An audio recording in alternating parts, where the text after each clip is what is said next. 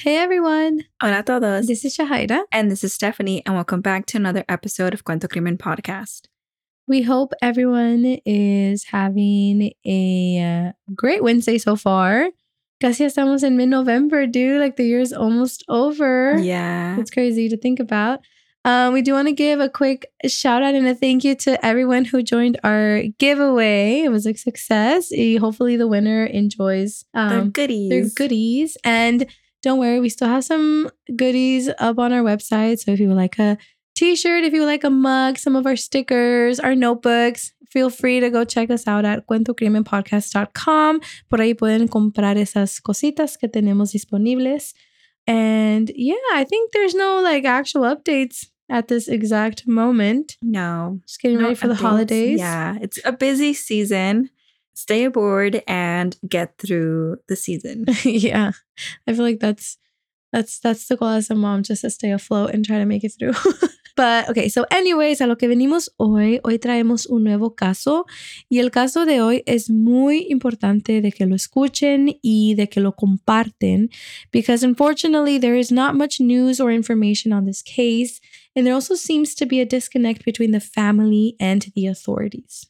Reina Carolina Morales Rojas was also known as Caro and she went missing in November 2022 y ella originalmente era del Salvador y toda su familia estaba allá, pero ella estaba viviendo en los Estados Unidos y su familia dice que they felt that Caro's case was just slowly being forgotten. Forgotten, and they also feel like authorities aren't doing everything in their power to find Caro. Y desafortunadamente, you know, aquí en este podcast hablamos de muchos casos where this is the case, you know, like a person goes missing and that's about it. It turns cold. And, you know, we've seen other cases where investigators and authorities go above and beyond to find the person. So it's just like the question of like, why so many differences? Like, why is it that some get all this attention while others don't? And, you know, in Caro's case, her family feels like her case is not getting the attention it deserves. Mm-hmm. Y entonces, antes de empezar, queremos darles una advertencia porque vamos a hablar sobre temas sensibles. We would like to give you all a heads up because we will be talking about sensitive topics. Y también queremos decir que hablamos de estos casos con todo respeto a las familias y a las víctimas. And in this case, it is very important that we share Caro's case um, so that we can help her family advocate for Caro and, you know, also because there is a big distance between Caro's family and the detectives, right? Mm-hmm. I mean, mm-hmm. it's just a phone call away, but even getting a phone call sometimes those are hard to get and like the distance is even, you know, making that harder. Yeah. You know, they can't physically go to a mm-hmm. department and try to talk to a detective. So for those reasons, we ask everyone to share this case. And uh, yeah, let's begin.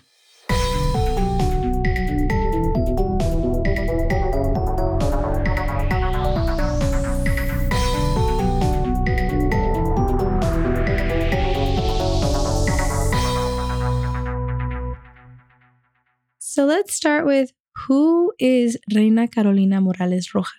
Her family and close friends would call her Caro, so we will refer to her as Caro in our episode, and we hope that is okay. Ella tenía 40 años cuando su desaparición tomó lugar y estaba viviendo en Boston, Massachusetts. Caro se había mudado del El Salvador a Boston back in May 2022. So apenas llevaba unos meses en Massachusetts and the reason why she decided to make the move was because in El Salvador, she had experienced uh, sexual harassment in her workplace and she just wanted to start over. And we aren't too sure about the details, but apparently, you know, the experiences of sexual harassment happened more than once and it happened in her workplace. So I think she was just kind of fed up, that and like the violence, ¿verdad? Que hay mucho contra la mujer en El Salvador. I think it all contribute to her wanting to come over to the US. And aside from that, Caro también venía siguiendo el sueño americano. Ella tenía dos hijos, Kimberly de 16 y Justin de 14 años. And, um, you know, she wanted to come over to the US and start a better life and be able to provide more for her kids. Y, you know, just a side note, her kids stayed behind in El Salvador y se quedaron viviendo con la mamá de Caro. Y al principio, su hija Kimberly y su mamá no estaban de acuerdo of her move. Uh, Kimberly was super close to Caro, and you know, like any kid, didn't want her mom to leave the country. But despite of that, Caro had made her mind, and she was determined to go to Boston. Y le tomó una semana para poder cruzar the U.S.-Mexican border.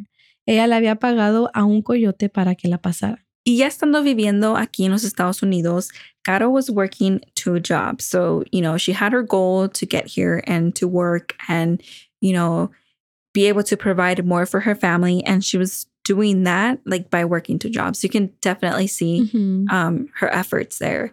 Y ella estaba viviendo en un basement apartment localizado on Boston's Bennington Street. Y ella estaba saliendo adelante, as we were saying, and she had her own spot and she was just, you know, moving forward. I mean, her family did say that she was very hardworking.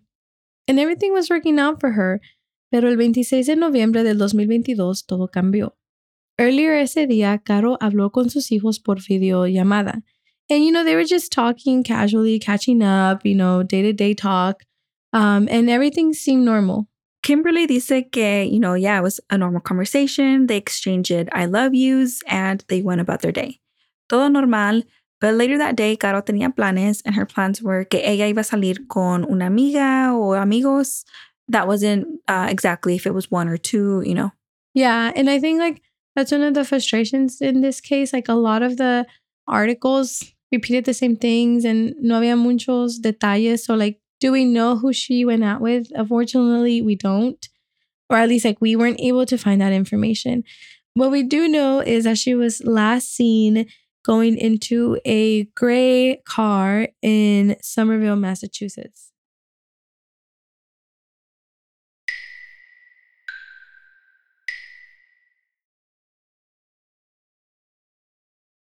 Al siguiente día, la hermana de Caro, que se llama Alicia, intenta llamar a Caro, pero no contesta. She isn't answering any of her phone calls or messages. And it's not like she can drive over to her place and, you know, Mhm. look for her because she isn't living in the States.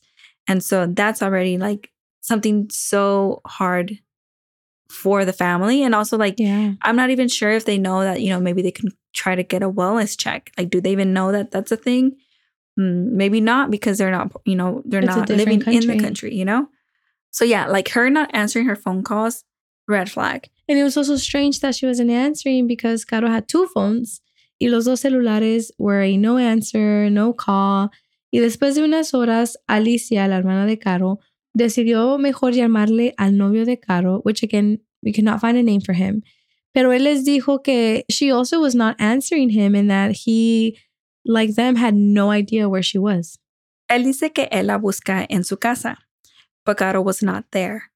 But goes the extra mile y también le llama al landlord del apartamento. Y él dice que yeah, Caro was not home and that she actually never made it back from the night before. And hearing this information, and you know, Caro still not answering her sister, her children, or her mother, Alicia is definitely starting to panic at this point. And she has a big gut feeling that something is wrong. Con la ayuda del novio y de Caro's landlord, Caro was reported missing el 27 de noviembre del año 2022.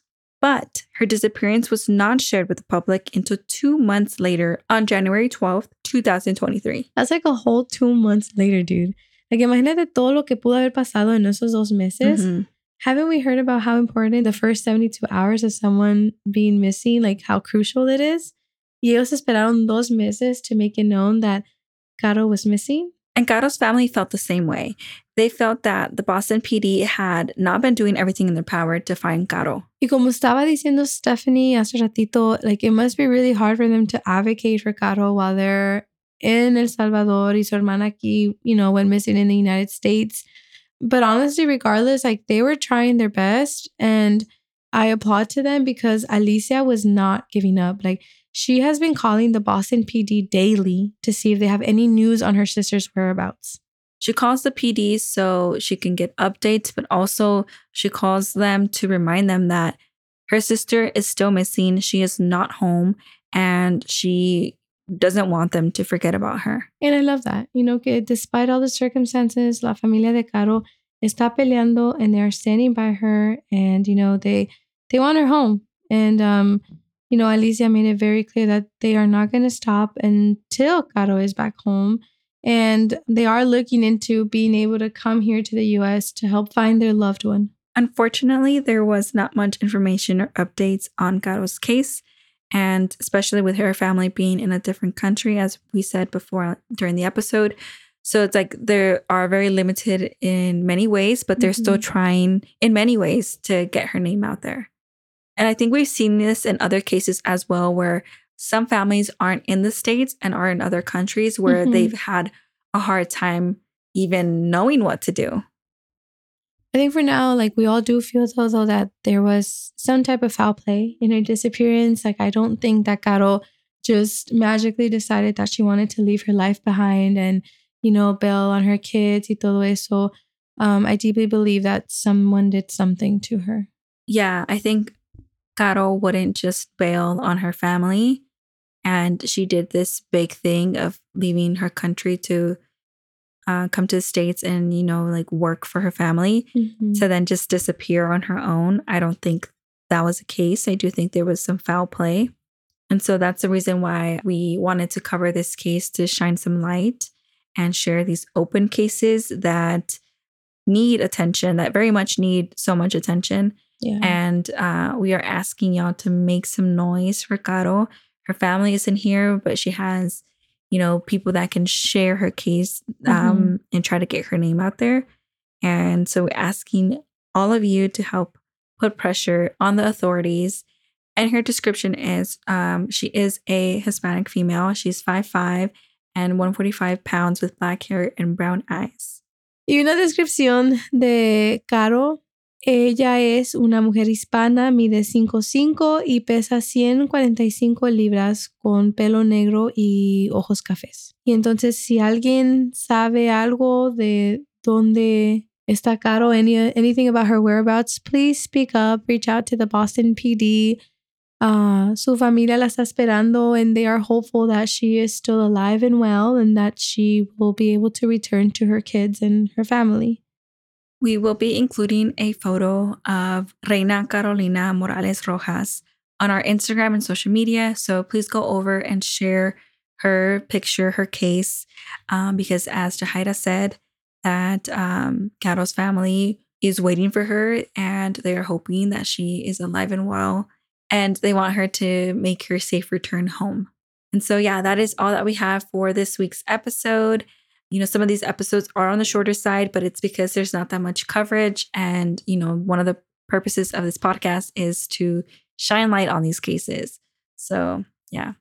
Before we go, we do want to emphasize that a way to help the podcast is to rate the podcast on Spotify or by leaving a written review on Apple Podcast. So if you've made it this far in the episode, please, please, please go leave us a review or a rating. You might as well, right? Yeah. if you stayed this long to hear us post out the episodes, please, please. Yeah.